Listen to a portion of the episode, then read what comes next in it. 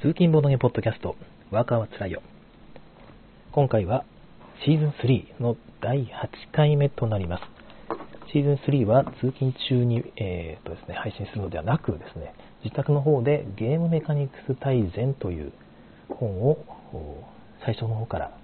順番に読んでいこうという内容になっております。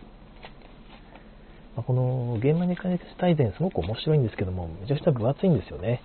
で、読んでいくともう必ずいいことが書いてあるんですけども、やっ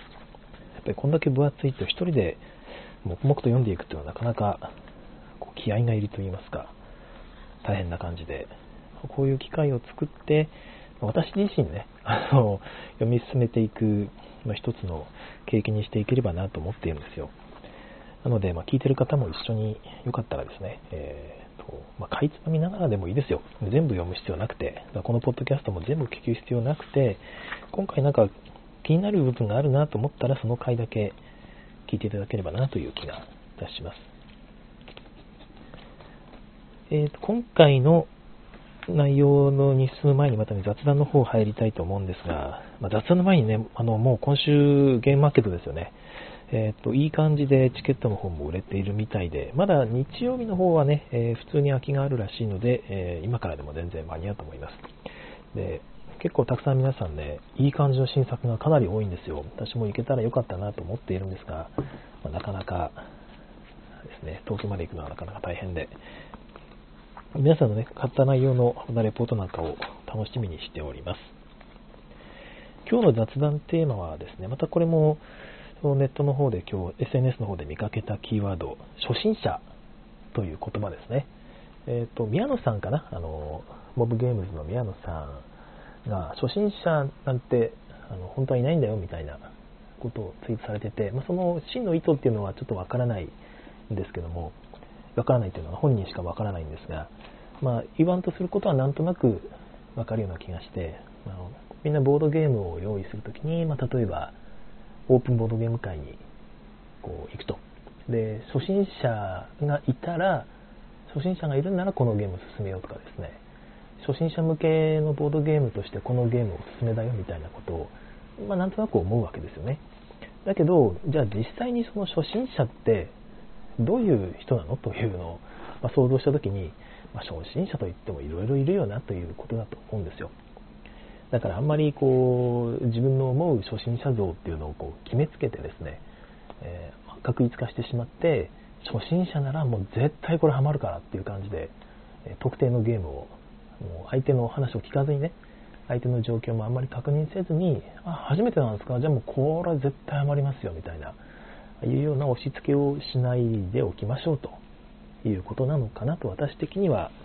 ま、理解しております。お、ペケさん、もいということで、もい。もいって何ですか？あの、あのツイキャス始めると出るんですが、どっかの国の挨拶だとは思うんですけど、あの、よく知らないです。はい。もいいということで。はい。で、初心者の話にちょっと戻りますけど、私もね、その初心者っていないんだからあんまり考えても仕方ないとも思いつつも、やっぱり初心者っていうのは、実際には存在するんですよね。その、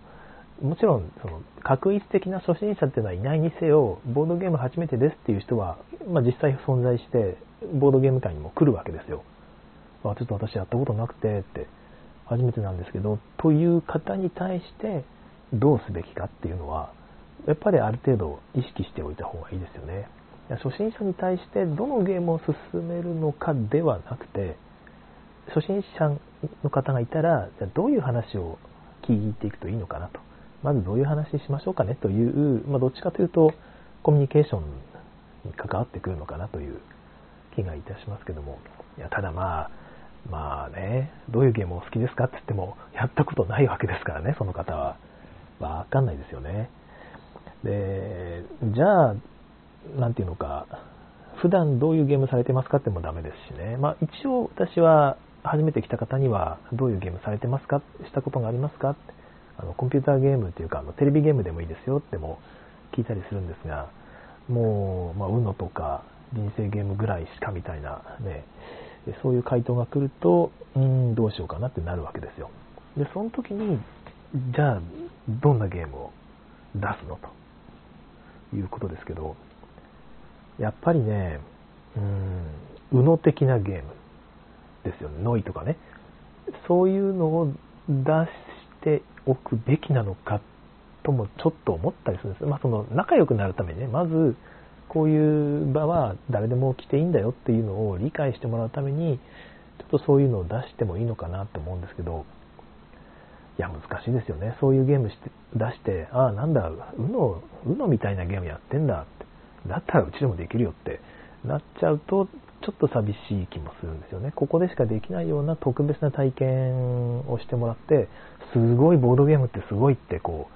う、思ってもらった方がひょっとしたらね、いい場合もあるし、でも分かんないじゃ分かんないんですよね。まあ、見た目で判断しちゃいけないけども、あの普段ゲームやらなそうな服装の人とか、ね、こういう話すると炎上しかねないんで、本当に慎重にならなきゃいけないんですが、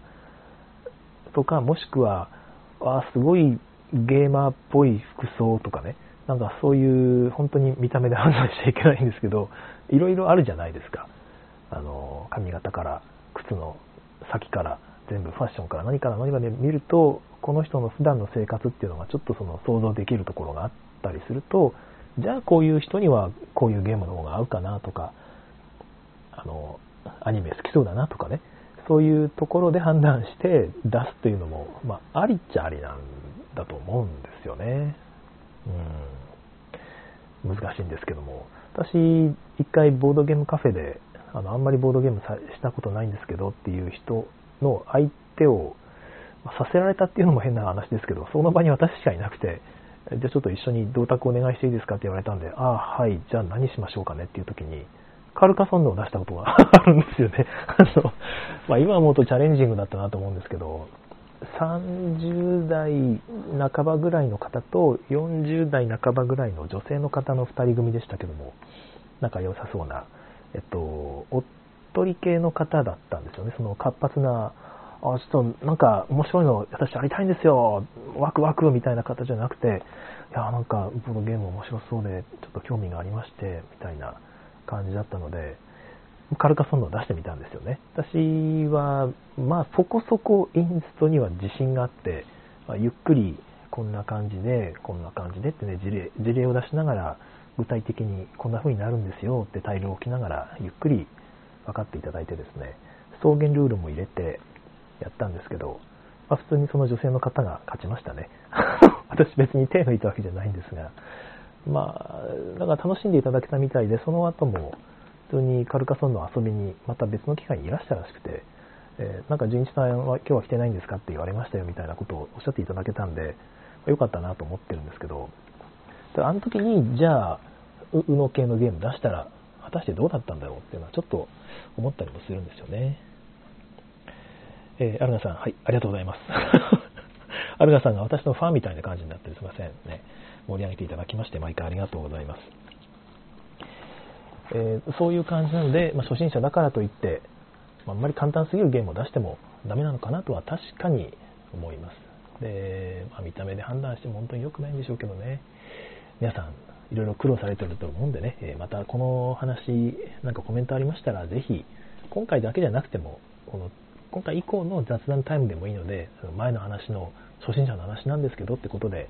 コメントいただければ、ぜひご紹介させていただければ、いただきたいなと、はい、思います。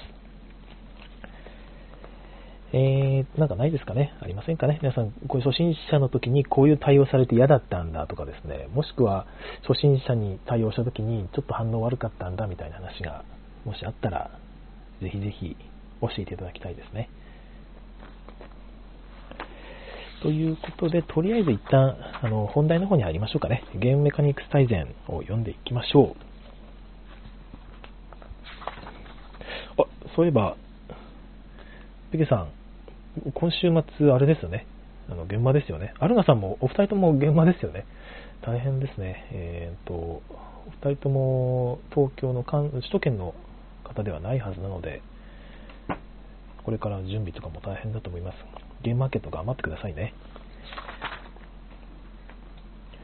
それでは、えっ、ー、と、ゲームメカニック大全の方に入りたいと思います。80ページですね。えー、全体がね、500、まあ、600ページぐらいあるうちの80ページなので、もう、8、864? 8分の1以上はいったんですね。8756。まあ、80%じゃねえわ。あの、8分の1ぐらいはいったんですね。はい。えっ、ー、とですね、80ページ。TRN15、トランザクションでは、ターンオーダーですね。ターンオーダー、ターン構造の15番目ということで、あと2つです。ターン構造。インターリーブフェーズとシーケンシャルフェーズ。えー、英語だと、インターリーブド VS シーケンシャルフェーズということに書いてあります。えっ、ー、とですね、概要としてはですね、これはちょっとこれまでの、なんつうか、ターンの中の話というよりは、そのターンというのが、どういうフェーズの中でどういうふうにあの実行されるかということですね。まあ、フェーズの中っていうか、ちょっと構造の、本当に構造の話です。えー、っと、フェーズがあるとしますよね。フェーズ A、フェーズ B、フェーズ C っていうのがあって、まあ、もうちょっと具体的な方がいいか。えー、種まきフェーズ、収穫フェーズ、販売フェーズって3つあるとしたときに、その各フェーズをその手番の人が、じゃあ僕の手番が来ましたと。じゃああなたはこの手番で収穫フェーズと、あ、種まきフェーズと収穫フェーズと販売フェーズ全部やってくださいと。これで1手番終わりです。っていうのが、えー、っとですね、シーケンシャルフェーズです。まあ、シーケンシャルっていうのは連続的って意味なんですね。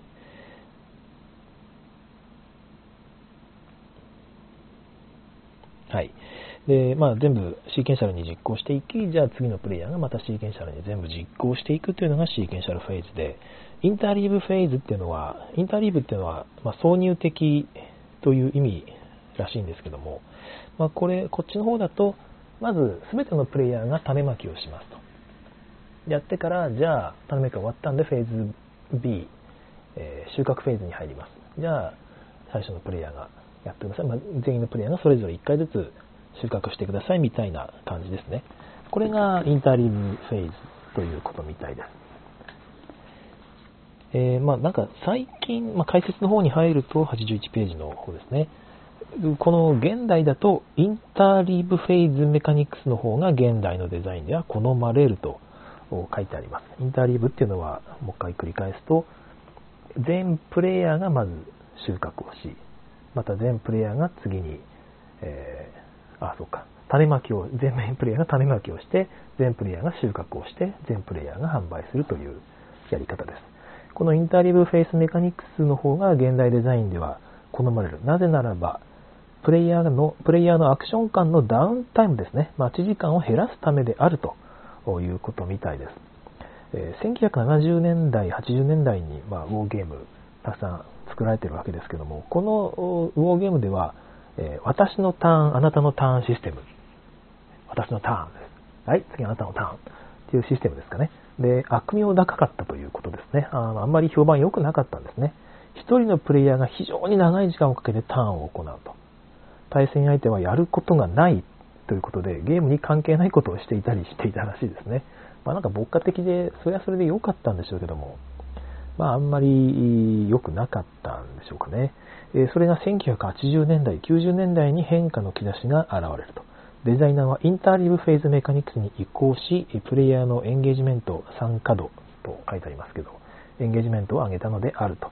いうことで、今ではもうインターリブフェーズメカニクスの方が割と確かによく見るんですよね。だからそれが当たり前かのように思っているんですが、実は割と最近ってわけでもないんですけど、まあ、2、30年前に発明されたメカニクスであったと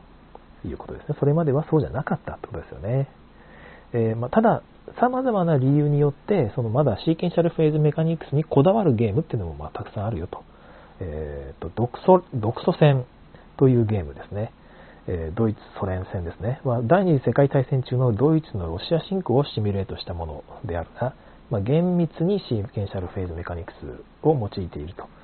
いうことだそうです。各プレイヤーは次のプレイヤーのターンになる前に、えー、増援と配置転換、すべての軍隊の移動、戦闘、突破的な動き、突破的な戦闘、でこのすべてのステップを実行するということなんですが、まあ、このゲームの戦略と経験にとって、このシーケンシャルフェーズっていうのが不可欠だと言うんですね。なんでかっていうと、まあ、対戦相手が何かをする前に、その今の現在の手番のプレイヤーが2回移動し、さらに攻撃もするという、その全部できるっていうことが、ゲームに大きな変化と壊滅的な突破口というのを生み出すということですね。特に大規模な包囲や決死の突破といった戦争の序盤と終盤をうまく捉えているということで、必ずしもインターリブフェーズの方が優れているというわけではないんだと、ゲームにこう提供したいですね、体験っていうのを、あもうこのシーケンシャルフェーズの方が確実に表現できるんであれば、まあ、あんまりその勇気を持ってこっちの方にした方がいいんだろうなと。手番待ってもらうけどということですよね。えー、ま、対照的に電力会社の、電力会社っていうゲームですね。皆さんご存知だと思いますが、フリーゼのゲーム。こちらとインターリーブフェーズメカニクスを使っていますと。各ラウンドには発電所の購入っていうフェーズがあり、全員がやった後、え原材料の購入っていうフェーズがあり、これもまた全員がやった後、電力線の構築という、まあ、これまた全員やるという3つの主要なフェーズがありますよということですね。なので、えー、ま次のアクションまでの時間がまほとんどないということで、待ち時間があんまりなくて、こうずっとプレイヤーが参加しているという規模になれるということなんでしょうね。うんまあ、その、この sequential phase、 interleaved phase、フェーズどっちを使ったとしても、その各フェーズの中では、え、どんな turn order mechanics も使えると。ま、これなんか状況的 turn order mechanics で説明されたことですよね。電力会社、まさにこれも電力会社を例にして言ってますけど、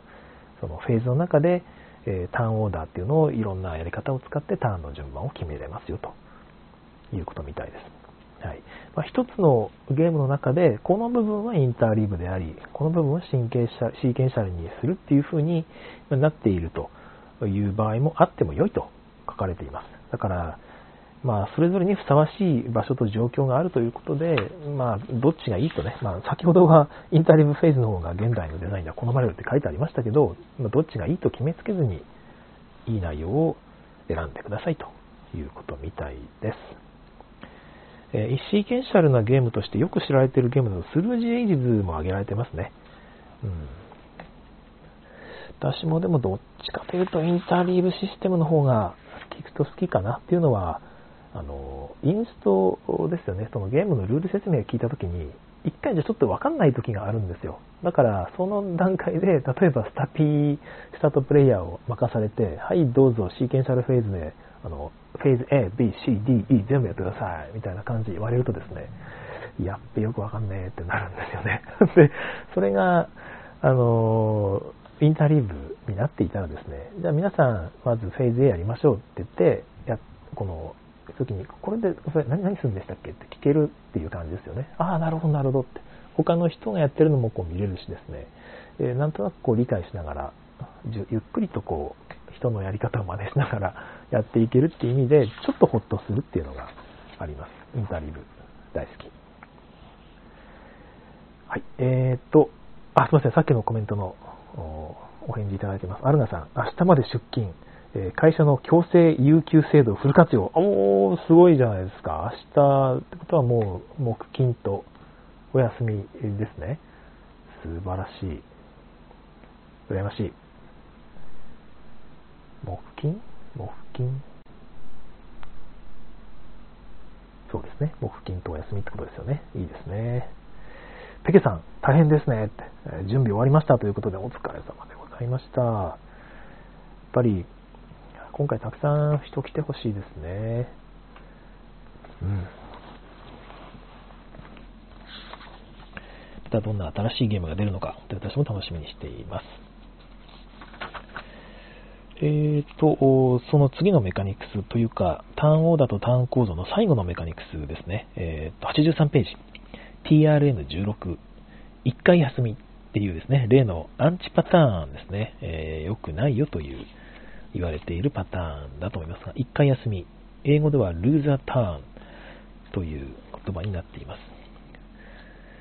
概要、これは様々なターンオーダーメカニクスに適用できるメカメタメカニクスである、工事のメカニクスであると。え、1回休みとなったプレイヤーは次の1ターンを飛ばされ、次のラウンドか次回のターンが発生した時にようやくターンを行うと。えー、まあ、19世紀から20世紀のロールムーブゲーム、いわゆるすごろくゲームだと思うんですが、まあ、こういうゲームだと1回休みっていうのは一般的だったらしいですね。でただ、現在のゲームデザイン哲学では回避するべき悪い見本、アンチパターンだと考えられているということです。え、特定のマスに止まったりですね、また、えー、とカードを引いたりといった、まあ、それ自体ランダムのものの結果として頻繁に使用されていたということなんですが、そのランダムなものの結果として使用されていたというのが、ちょっと多分、この章の一つのポイントなんだろうなという気がします。で、まあ、一回休みをもらってしまうとですね、もうプレイヤーは参加することも楽しむこともできなくなると。ゲームっていうのは、そこに参加するためにやっているし、楽しむためにやっているのに、それを奪われるっていうことですよね。で、それは当然やっぱりプレイヤーを失望させてしまうので、まあ、あんまり良くないよね、それはと。ゲームをしているのに参加させないっていうのは良くないんじゃないかということです。はい、84ページの方にきまして、え、あんまりね、こういうことをさせると、そのラジオ番組のチャンネルを変える人、コマーシャルの時に変える人がいるじゃないですか。で、中断させられることで、その人の他のゲーム行こうぜってなってしまうようになってしまうだろうっていうの書いてですね、あってですね、なるほどね、と思います。はい。えー、まあ、ターンはあるけども何もせずに終わるかもしれないというメカニクスもあるということですね。ターンはあるけども何もせずに終わるかもしれない。うん。まあなんかたまにありますよね。このターン何もできないじゃんっていう。まあ、これも同様に問題になりやすくですね、まあ、機能的に1回休みとして等しいと。ああ、なるほど。まあ、その例として、そのトラブルとかね、ヘビとハシゴっていうゲームが挙げられてるんですが、こういうすごろく型のゲームでちょうどの数でないと勝てないみたいな感じですね。えー、ありますよね。ゴールにちょうどの数を出して入らないと勝つことができず、何ターンも無意にダイスを転がし、スピナーを回転させることになりやすいと。うんまあ、プレイヤーはね、またターンが回って、一応回ってくるし、やることもあるし、まあ、勝てるかどうか考えて興奮することもあるけども、まあ、それが何ターンも続くと、イライライライラするだろうと書かれています。はい。えー、同様に、ソーリーというゲームがあるんですが、まあ、スタートを出発して実質的にゲームを始めるには、特定の数が必要であるという感じですね。これ、私やったことありますね、多分。ソーリーって内容じゃなかったと思うんですけども、なんていうゲームでしたっけ？ちょっと忘れてしまったんですが、あの、任天堂から出ている世界のゲーム大全でしたっけ？あれに、こんな感じのすごろくありましたよね。なんていう名前でしたっけね。忘れてしまいましたけど、あれもなんか最初に特定の出目を出さないと、まあ、自分の駒を盤面に出すことすらできないんですよね。その自分の駒3つをゴールまで持っていくってゲームだったんですけど、あれは本当に、うわ、古いゲームだなって思いましたね。あれを、いくら、その、世界の古典ゲームとはいえ、あの中に含めてしまった任天堂のセンスをちょっと疑いますね、私は。あんな、あれはダメだと思うなまあまあまあ、笑えるって面白いって面白いんですけどね。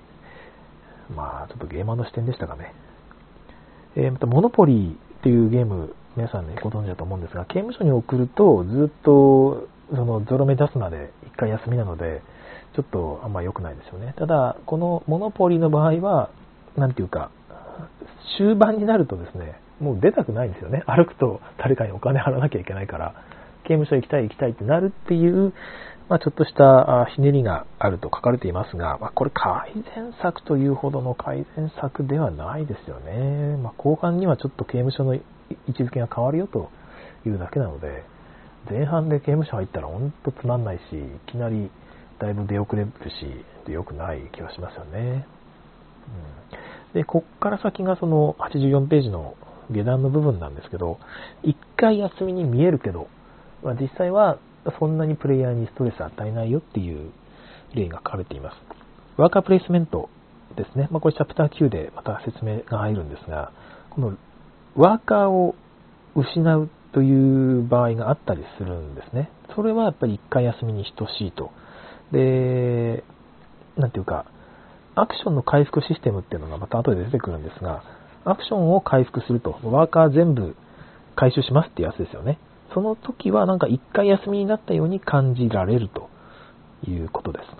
で、また、UNO とかではですね、まあ、カードを出せなかったら1枚引くわけですけど、あれはなんかその、1回休みにちょっと似ている感じですね。ただ、UNO のカードを引くというのは、1回休みっぽいけど、プレイヤーは実際にはカードを引くという楽しみがちょっとあるので、どんなカードかなっていうね、参加しているという雰囲気はやっぱりあるわけですよ。あれは1回休みっぽいけど、参加度は損なわないということですね。ここから見えてくるのは、やっぱり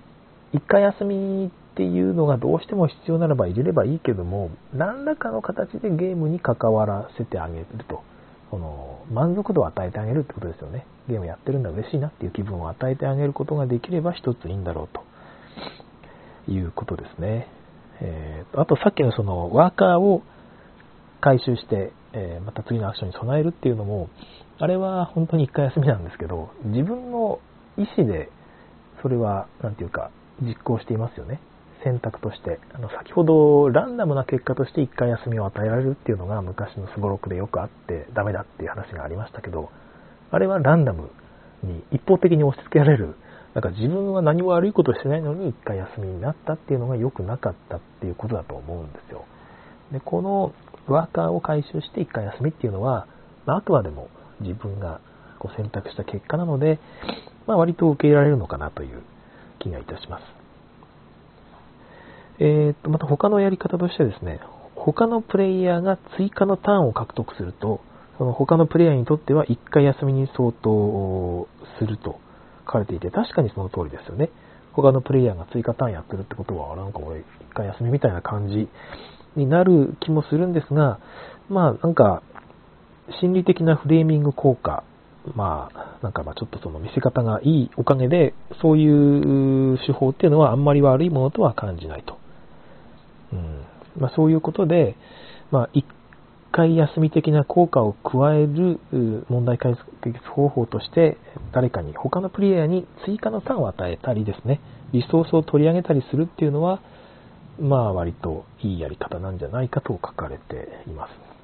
うん、個人的にはやっぱり嬉しくないと思うんですけどね。他の人に追加ターン、1人のプレイヤーが追加ターンを得るっていうのはまあまあいいと思うんですが、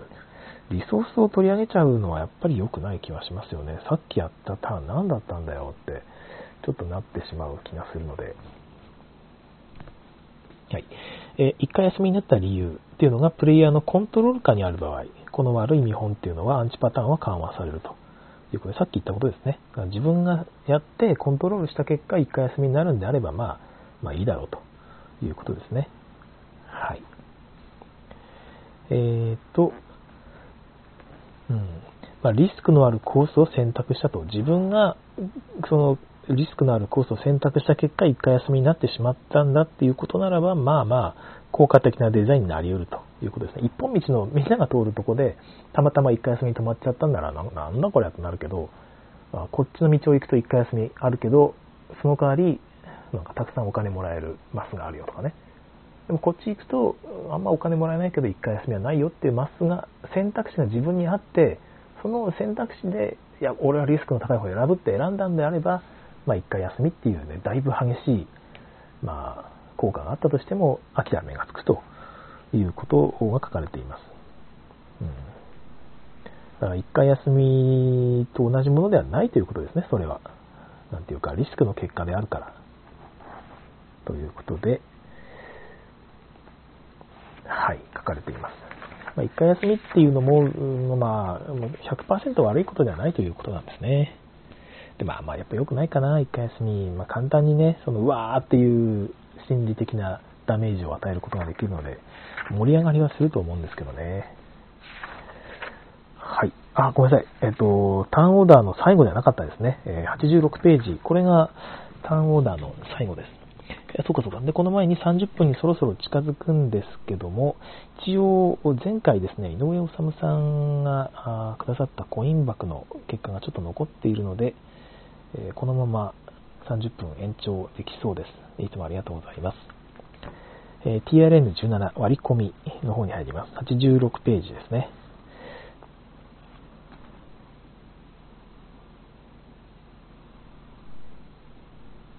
ちょっと待ってくださいね。えー、っと、はい。あ、他の方からもコンティニューコインたくさんいただいてますね。えー、ありがとうございます。毎回ありがとうございます。助かります。え割り込みというメカニクスに入ります。86ページ。TRN17。これが最後、本当に最後のターン構造の最後のメカニクスですね。英語だとインタラプトですね。インタラプトですね。え、割り込みはターンオーダーのメカニクスである。あの、メタメカニクスである。メタメカニクスってのは何回も出てきますけど、まあ、一段階上の、より高次元のメカニクスってことです。え、通常のターンの流れに割り込んでアクションを実行できるということです。だから、このメタメカニクスってことはですね、他のターン構造のメカニクスに、この割り込みってメカニクスをさらに適用できることですね。あの複合して適用できるということです。えー、まあ、この相手のターン中に割り込めるっていうのは、デザインの重要な部分になると書かれていてですね、この著者としてはだいぶ押してますよね。割り込み、再込みたいな感じですかね。えー、と割り込みは、まあ、2種類あって、標準能力として誰でも使えるよっていう場合と、なんか手札とかですね、まあ、特別なトークンを使って、えー、まあ、特別に割り込みを行えるっていうようなあケースがありますということです。えー、戦闘指揮官っていうゲームだと、これ標準能力のスタイルでですね、えー、できるんですけども、これは多分ウォーゲームですね。え、移動フェーズで1回につき1マス移動する。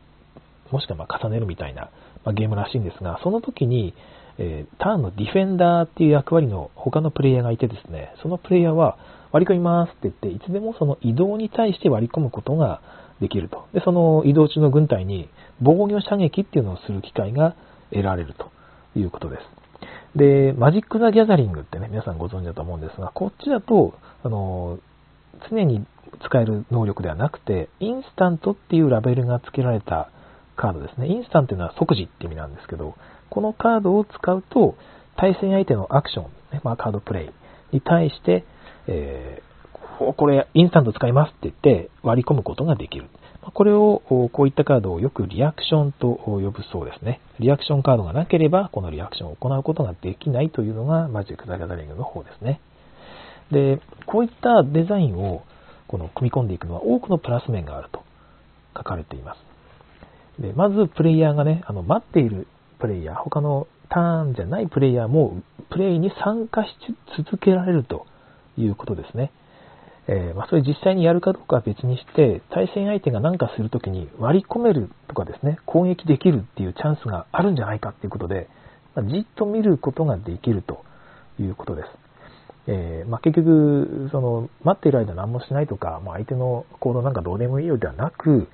まあ、その相手のターン、何が起こっているかっていうのをずっと注意を払うっていうのをゲームが求めているわけなので、まあ、感覚的に待ち時間を削減できるということですね。あの、このさっき言った戦闘指揮官っていうゲームですね、ウォーゲーム。このゲーム、以前は、ウォーゲームは大部分がこの厳密な、さっき言ったですね、私のターン、あなたのターン構造になっていて、もう本当に自分のターンではない時には気持ちの面で離脱してしまいたくなるものだったって書いてありますね。あの、実際そうだったんですよね。もう俺帰ろうかな、みたいな。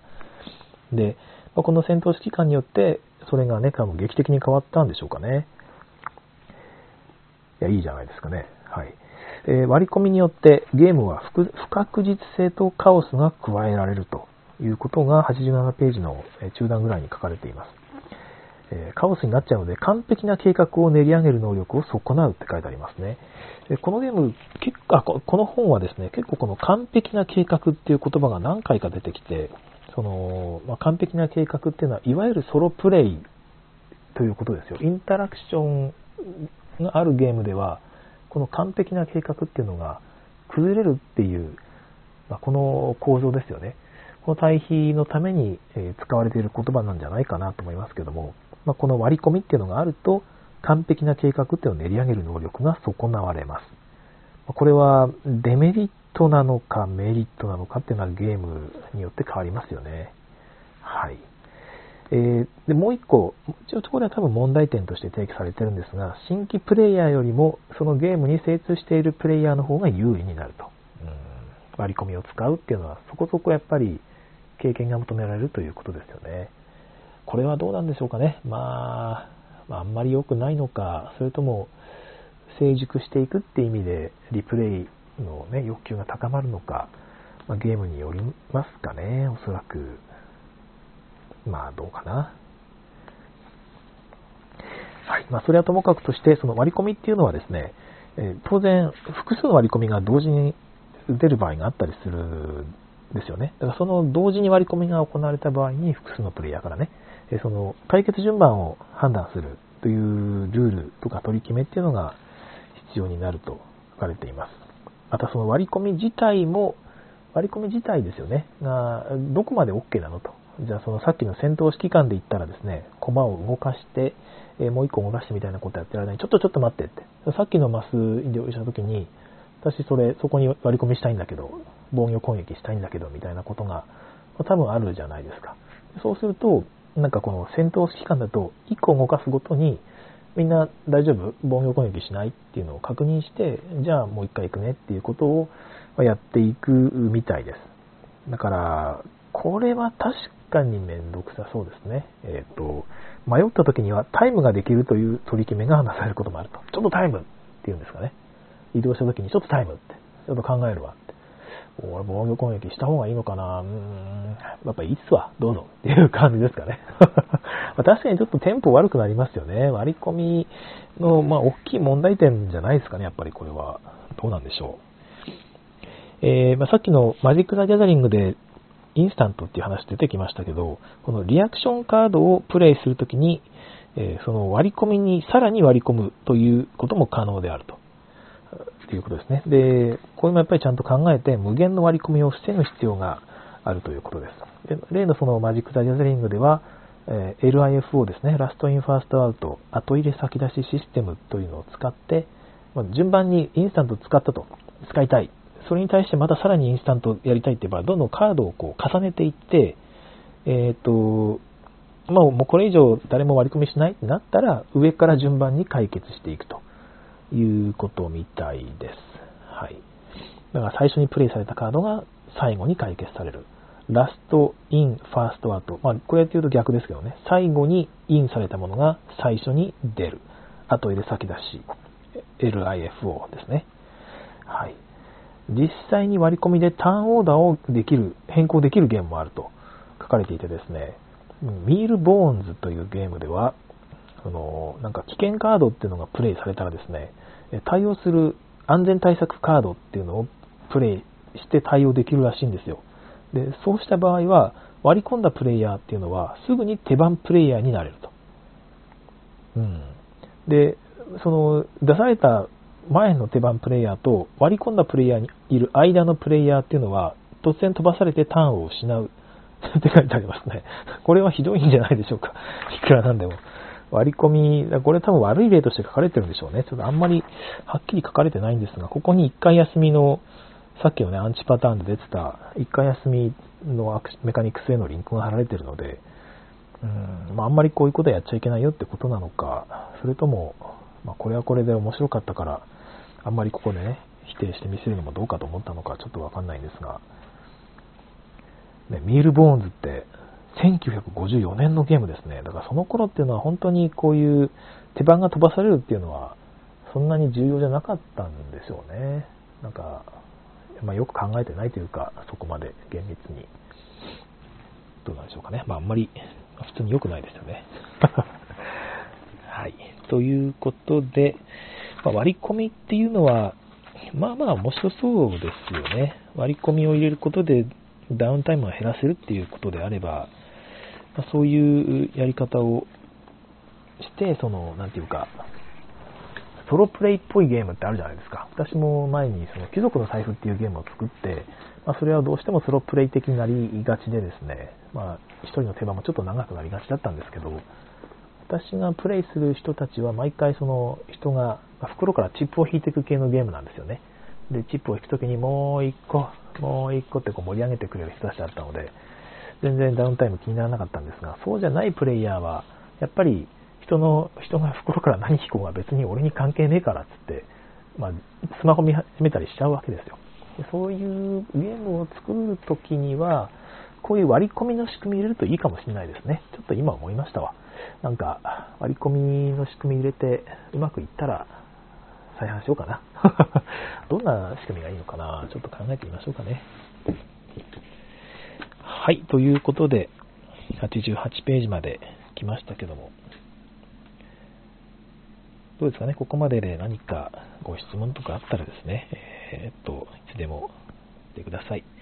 ターン構造、ターンオーダーとターン構造はここで終了になります。次からはアクションというところに入っていきます。はい。で、アクションの方にとりあえず入りましょうかね。89ページです。チャプター3についに入りましたね。で、ここは、あまあ、一応上昇の部分の文章を読み上げましょう。アクション。映画を見たり、劇を見たりするとき、ストーリーは、ストーリーですね。ストーリーは視聴者と無関係に進行する。うん。しかしゲームでは物事を進めるためにプレイヤーによるアクションが必要である。なるほど。はい。これらのアクションは純粋に運に基づくこともあれば、プレイヤーのスキルにのみ依存することもその中間にあることもある。しかしゲームが多くのアクティビティと根本的に違うのは、プレイヤーがアクションをしなければならないということである。うんなるほど。まあ、いろんなアクティビティっていうか、まあ、なんか楽しい行動っていうのはありますけども、ゲームっていうのはプレイヤーがアクションをしないといけないっていうのが根本的に違うってことですね。で、その、このようなアクションがそれぞれどのようなものであるかは、後の章で議論すると。この章では、チャプター3では、このアクションがどのようなものであるかは議論しないということみたいですね。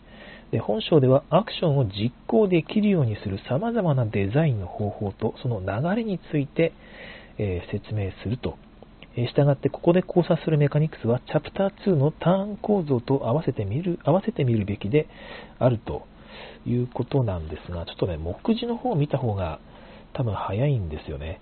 えー、っとこのチャプター3で紹介されるアクションのメカニクスっていうのは、アクションポイント、アクションドラフト、アクションの回復、えー、 action slash event、 command card、 action queue っていう感じでですね、まあ、アクションポイントとアクションドラフトとかっていうことでもわかるように、アクション自体の詳細には踏み込んでないんですね。そのアクションで何をするかじゃなくてですね、アクションをどういうふうに実行するかですね、何をじゃなくてどういうふうにの部分に焦点をその向けたのが、このチャプター3みたいです。まあ、単純に言うと、そのブースタードラフトってアクションを選ぶじゃないですか。だからそういう時に、その何を、その選んだアクションで実際何をするかではなくて、どういうふうにアクションを選ぶかっていうのがブースタードラフトですけども、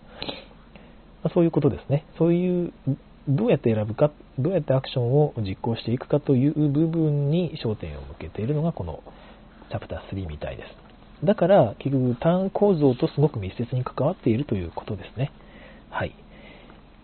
えー、と、89ページの中段の方に行きます。アクションは単一または一連のステップで、プレイヤーが選んで実行する。例えば、駒を移動させたり、キューブを拾ったり、株を売却したり、戦闘を始めたりするということは全てアクションと言える。一つのアクションでも、キューブの獲得と株の売却の両方を行うというように、ゲーム構造と描かれるテーマによって複合的なものになることもあると。はい。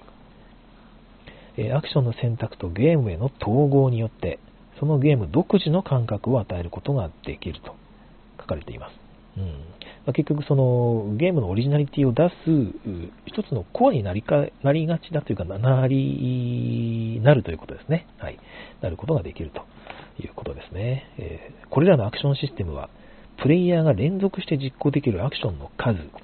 アクション同士の関連付け、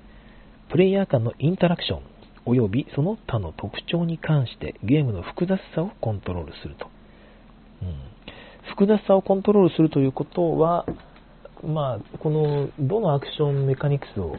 選ぶかによって、えー、複雑にしたりですね、えシンプルにしたりすることができるということなんでしょうね。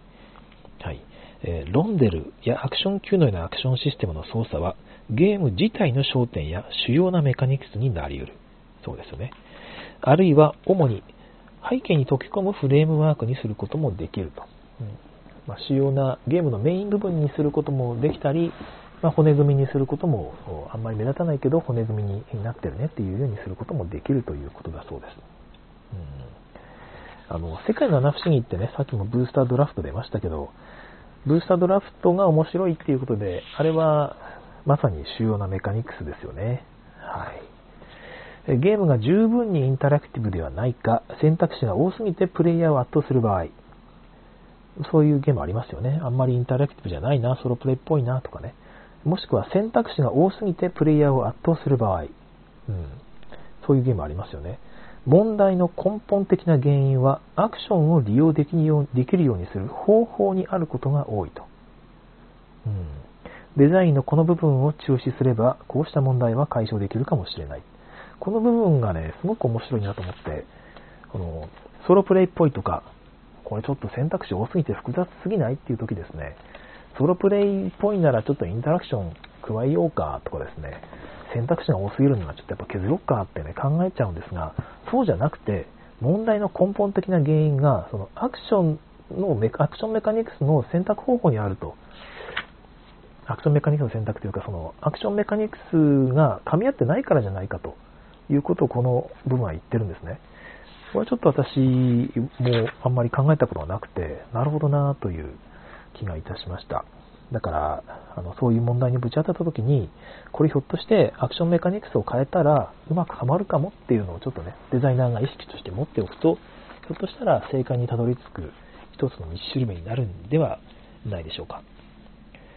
はい。えっ、ー、と、あ、哲郎さん、貴族の財布面白かったですということで、あ、ありがとうございます。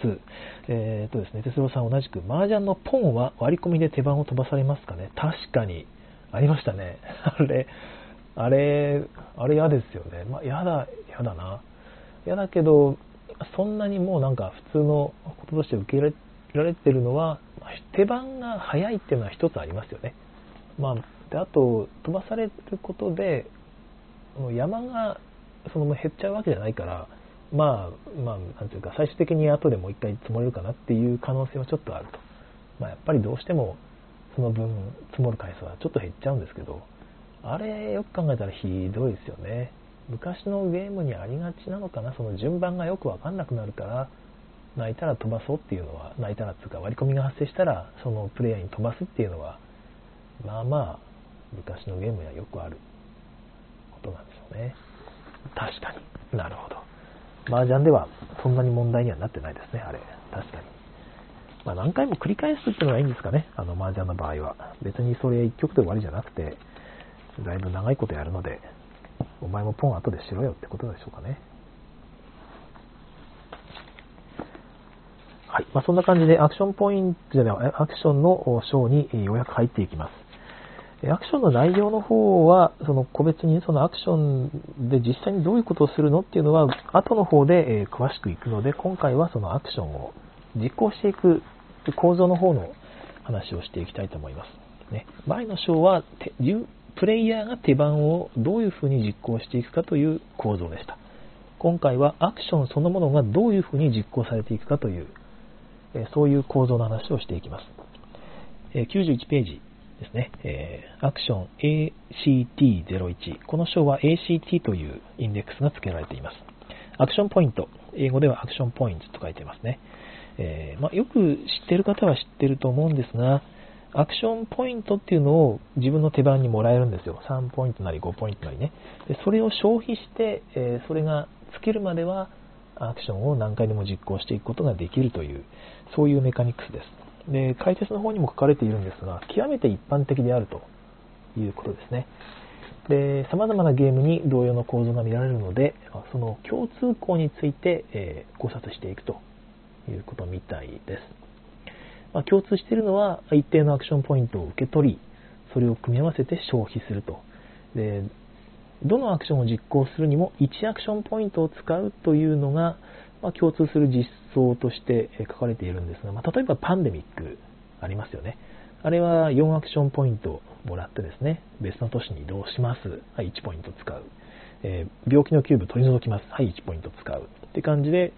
4ポイント全部使ったら次の人に移ると。いうふうになっています。で、ティカルも同じようなアプローチがあるんですが、まあ、これちょっと古いゲームですけども、2アクションポイント以上かかるアクションもあると。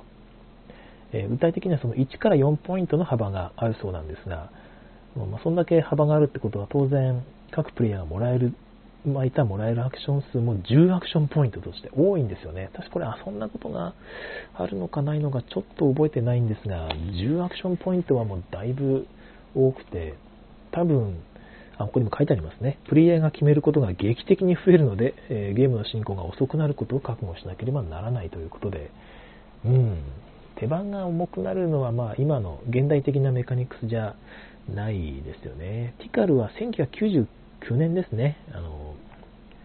キースリング、クラマーですね。クラキンコンビと言われる。なんで金なんだろうっていう気はするけど、クラクラキーコンビですね。はい。1999年ということで、もう20年以上前ということになる。だいぶ古い。ティカル2も出ましたけども、もう全然違うメカニクスの、まあ、全然違うゲームになっていたので、まあ、やっぱりアクションポイントであんまりちょっと、うんまあ、一旦のポイント数が多すぎるのは流行らないということなんでしょうか。アクションポイントに種類があるゲームもあるということで、はい、えー、と92ページの方に移っていますけど、スルージェイジズで市民のアクションポイント、え軍事のアクションポイントという2種類のアクションポイントが与えられて、まあ、それぞれのね、アクションポイントはこっちの種類のアクションには使えるけど、こっちの種類のアクションには使えないみたいなことがあるみたいです。で、また、その、アクションポイントを与えられて、まあ、このを使ってね、好きなアクションできるけど、このアクションは1ターンに1回しかできないよみたいな制限も与えられていることもあるということですね。そういうふうにしないと、とあまりにも強すぎるアクション何回でも実行しちゃうとゲームが壊れるみたいになっている場合もありますからね。まあ、そういう場合はどっちかというと、まあ、アクションポイントから少し離れるんでしょうかね。どうなんでしょうね。はい。で、まあ、そのアクションポイント制のゲームですと、明言しなくても、えー、このメカニクスを実質的に使っているというようなゲームも多いです。例えばその3つ可能なアクションがあると。そのうち2つもしくは1つを実行して良いみたいなルールですね。こういうゲームの場合、実質的にはアクションポイントなんだけど、そのプレイヤーはこれはアクションポイントのゲームだとあんまり意識せずに遊んでいることが多い気がします。だから、2アクションポイントぐらいだったら、まあ、あえてプレイヤーは2アクションポイントを持っていますみたいな、そういう説明するよりも、なんか2回できるよって書いてあった方が早いってことですかね。これどうなんでしょうね。3以上が良くないのかな。3以上になってくると、ちゃんとアクションポイント管理しないといけないのかな。2ぐらいまでかな。3は多分ちょっと、なんか管理しないとダメな気しますね。どうなんでしょうか。うん、えー、っと、 Feudum というゲームの例が書かれているんですが、ちょっと私これよくわからないんですよね。11枚のアクションカードを利用できて、そのうち4枚を同時に選択。まあ、全員同時にですかね。で、各ターンに使うと。で、こうすることで、デッキにある同じ種類のアクションカードの枚数によって、あるアクションが何回も実行できるか、1回しか実行できないかが、はっきりわかるって書いてあるんですが、ちょっとごめんなさい、これ、売ったことがないので、どういう意味なのか、よくわかってないです。えー、っと、まあ、中段の方に行って92ページ。スターシップサムライっていうゲームだとちょっと編集的なアクションポイントシステムになっていて、えー、実行したいアクションを選ぶんですが、その時に1から4の数字が書かれた命令カウンターも合わせておくんですね。だこのアクションを4回やりますとかね、2回やりますみたいなことができるんですが、1回使ったその2回やりますって言ったら、もうその2回っていう命令カウンターはもう使えないというふうになっているみたいです。それもまた、アクションポイントの変種だということですよね。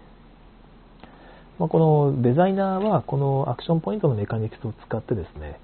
えその自分のターンにどれぐらい各プレイヤーが取り組むのかというところに柔軟性を持たせることができるということです。うんなるほど。最近のメカニクスはやっぱりこういうね、複雑にして、ターンのね、えダウンタイムといいますか、1ターンの手番の時間を増やしていくって方向はあんま流行らないんでしょうね。ま、一応、そのアクションポイントの数値を変更すれば、そのゲームの速度というかターンの速度ですね、えー、と早くできますよみたいなことも書かれているんですけども、まあ、数値を増やせばターンは伸びる代わりにコンボの余地が広がるということでそうですね、まあ、コンボが好きならばそれもありかな、まあ、最近よくあるのはあのフリーアクションができるゲームがありますよね。特にアクションポイントってわけではなく大体、まコストとしてお金がかかったりするわけですけどもこのフリーアクションたくさんあるからメインのアクション以外にこのフリーアクション何個でもやっていいよっていうゲーム結構あるんですが、まあ、当然あのダウンタイムがめちゃくちゃ伸びますよね。あれはどうなんですかね。うん。秋特化のゲームに多いという話をよく聞きますが確かにそうですね。最近遊んだあの人たちのゲームそういうゲーム多いですよね、うん、やっぱそのパズル性が増すんですよね。その手番でソロプレイで、えー、とこれをやって、あれをやって、あのフリーアクションとこのフリーアクションを組み合わせて、よしよし、じゃああれが取れるじゃんみたいなことが、毎手番考えて楽しいんですけど、どうしてもダウンタイム長くなるので、ソロプレイっぽくなっていくんですよね。うんまあ、現代的、それはそれで現代的と言えるのか、はたまた、実はね、こういうものがバックをしてきたせいで、ゲームがどんどんどんどんマニアックになってきてるんじゃないかとかですね、いろいろ思うことはありますよね。うん、さて、えー、っとね、えー、嬉しそうに喋っていたら、あと4分ぐらいになってしまったので、次のページ、アクションドラフトに移ろうと思ったんですが、ちょっと4分では話しそうにないですね。ということで、今日はここまでにしたいと思いますけども、皆さんどうですかね、えアクションの章ですね、チャプター3、このアクションの章に入ると、結構またね、面白い話がいっぱい出てきますよね。はい。えー、今日はこのアクションポイントの話をしたんですが、次回、アクションドラフトの話が入ってきます。えー、ドラフトっていくとね、なかなか楽しいですよね。一番楽しい部分なんじゃないでしょうかね、ゲームでいうドラフトっていうのが。うん、ロンデルとかも出てきますね。えー、ま、だいぶ後ですけど、10番目のアクションですね。あとは、うーん、 variable player power。variable player power って、アクションのメカニクスなんですね。なんかもうちょっと無理やりっぽい気もします 気もしますけどね。はい。イベント、はあ、 tech tree とかも、あー、 tech tree ってアクションなんですね。確かに、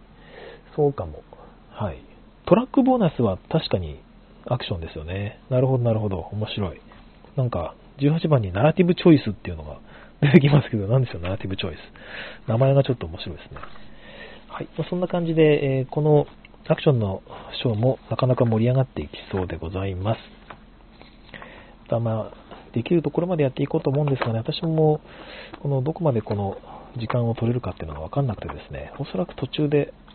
ちょっとここまでって言って一旦終了するような気がいたします。なるべくね、たくさん長くやっていければなと思いますけども、できる限りお付き合いいただければなと思います。